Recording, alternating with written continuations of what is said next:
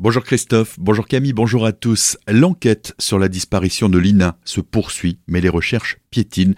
Hier après-midi, 80 gendarmes étaient mobilisés pour explorer de nouvelles zones, mais aucun indice utile à l'enquête n'a été découvert. Des recherches ont également été menées aux abords de la maison familiale. Serge Nicole, le maire de Winsenheim, l'a annoncé mercredi soir lors du conseil municipal. Une stèle sera érigée au lieu dit La Forge en hommage aux 11 victimes qui ont péri dans l'incendie du gîte le 9 août dernier. Elle sera installée à proximité du lieu du drame et devrait être dévoilée fin octobre en présence de Elisabeth Borne, la première ministre des familles des victimes et des rescapés. En avant l'écriture, la semaine dernière, Frédéric Bierry, le président de la collectivité européenne d'Alsace, a remis les prix du concours de littérature organisé par la CEA. On l'écoute, il était au micro de Thibaut Kemp. C'est une première hein, dans notre saison artistique alsacienne. On a voulu euh, lancer ce concours et je dois dire je suis très heureux d'avoir euh, pu accueillir des jeunes qui, se sont saisis de ce concours, des, enfants en bas âge jusqu'à des adultes. Plus d'une centaine de, textes nous sont euh, parvenus et on était impressionné par le talent déjà de, cette jeunesse qui était intéressée par l'écriture euh, à un moment où bien évidemment souvent c'est le numérique euh, qui l'emporte et bien là de, de, voir ce talent et cet enthousiasme auprès de jeunes et de moins jeunes sur ce concours littéraire c'est de bon augure pour la suite. Un bilan positif pour le président, nul doute qu'une deuxième édition est dès à présent en préparation. Le street art continue de s'étendre à Célestat. Le projet détourne la ville et de retour ce week-end avec la création du mur des humanistes sur l'enceinte du jardin Hortus Beatus de l'espace Martel Catala situé avenue de la Liberté. Chaque pan mettra à l'honneur un humaniste natif de Célestat ayant marqué son époque et l'histoire de la ville. Pour l'occasion, des animations gratuites sont aussi proposées.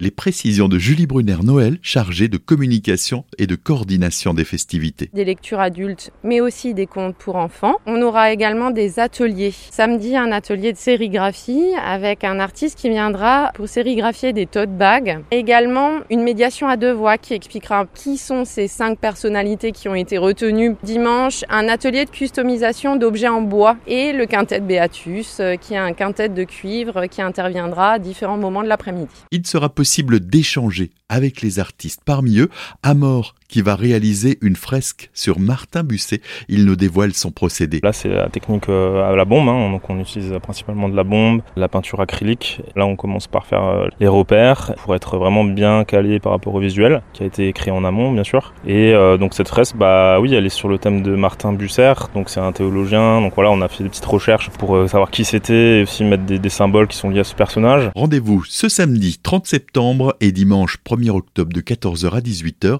Retrouvez les entretiens dans leur intégralité sur azur-fm.com, des propos recueillis par Solène Martin. Agno célèbre l'automne ce week-end. Des animations sont proposées dans le centre-ville. Les rendez-vous d'automne, c'est une tradition bien ancrée à Agno. Christine Wendling, directrice de l'Office des sports et loisirs de Agno, était au micro de Nathan Ferrucci. On va commencer le vendredi matin avec une belle animation au marché. Le samedi, on retrouvera le marché gourmand au centre-ville, aussi le marché des producteurs. Dans l'après-midi du samedi, des ateliers pour les enfants à la médiathèque. Et ensuite, le samedi après-midi, un spectacle jeune public au centre-ville, deux concerts aussi sur le forum en plein centre-ville. Et pour nos aînés, deux concerts le dimanche après-midi qui traditionnellement sont des concerts de blues music et qui auront lieu aussi au centre-ville. Faire plaisir à ses administrés, faire plaisir aux visiteurs du centre-ville, c'est important aussi pour le commerce local. Une occasion parfaite pour accueillir l'automne en se divertissant. Plus d'infos sur sortir à agno Football à présent, Strasbourg sera opposé à Lens ce soir 21h à domicile au stade de la Méno pour la septième journée de Ligue 1 et c'est une première. Patrick Vieira, l'entraîneur strasbourgeois, dévoilera son groupe quelques heures seulement avant le match. De son côté, le SAHB, les handballeurs célestadiens vont devoir mieux faire que la semaine passée pour éviter d'essuyer un nouveau revers. Ils vont affronter Cherbourg ce soir 20h30 à l'extérieur.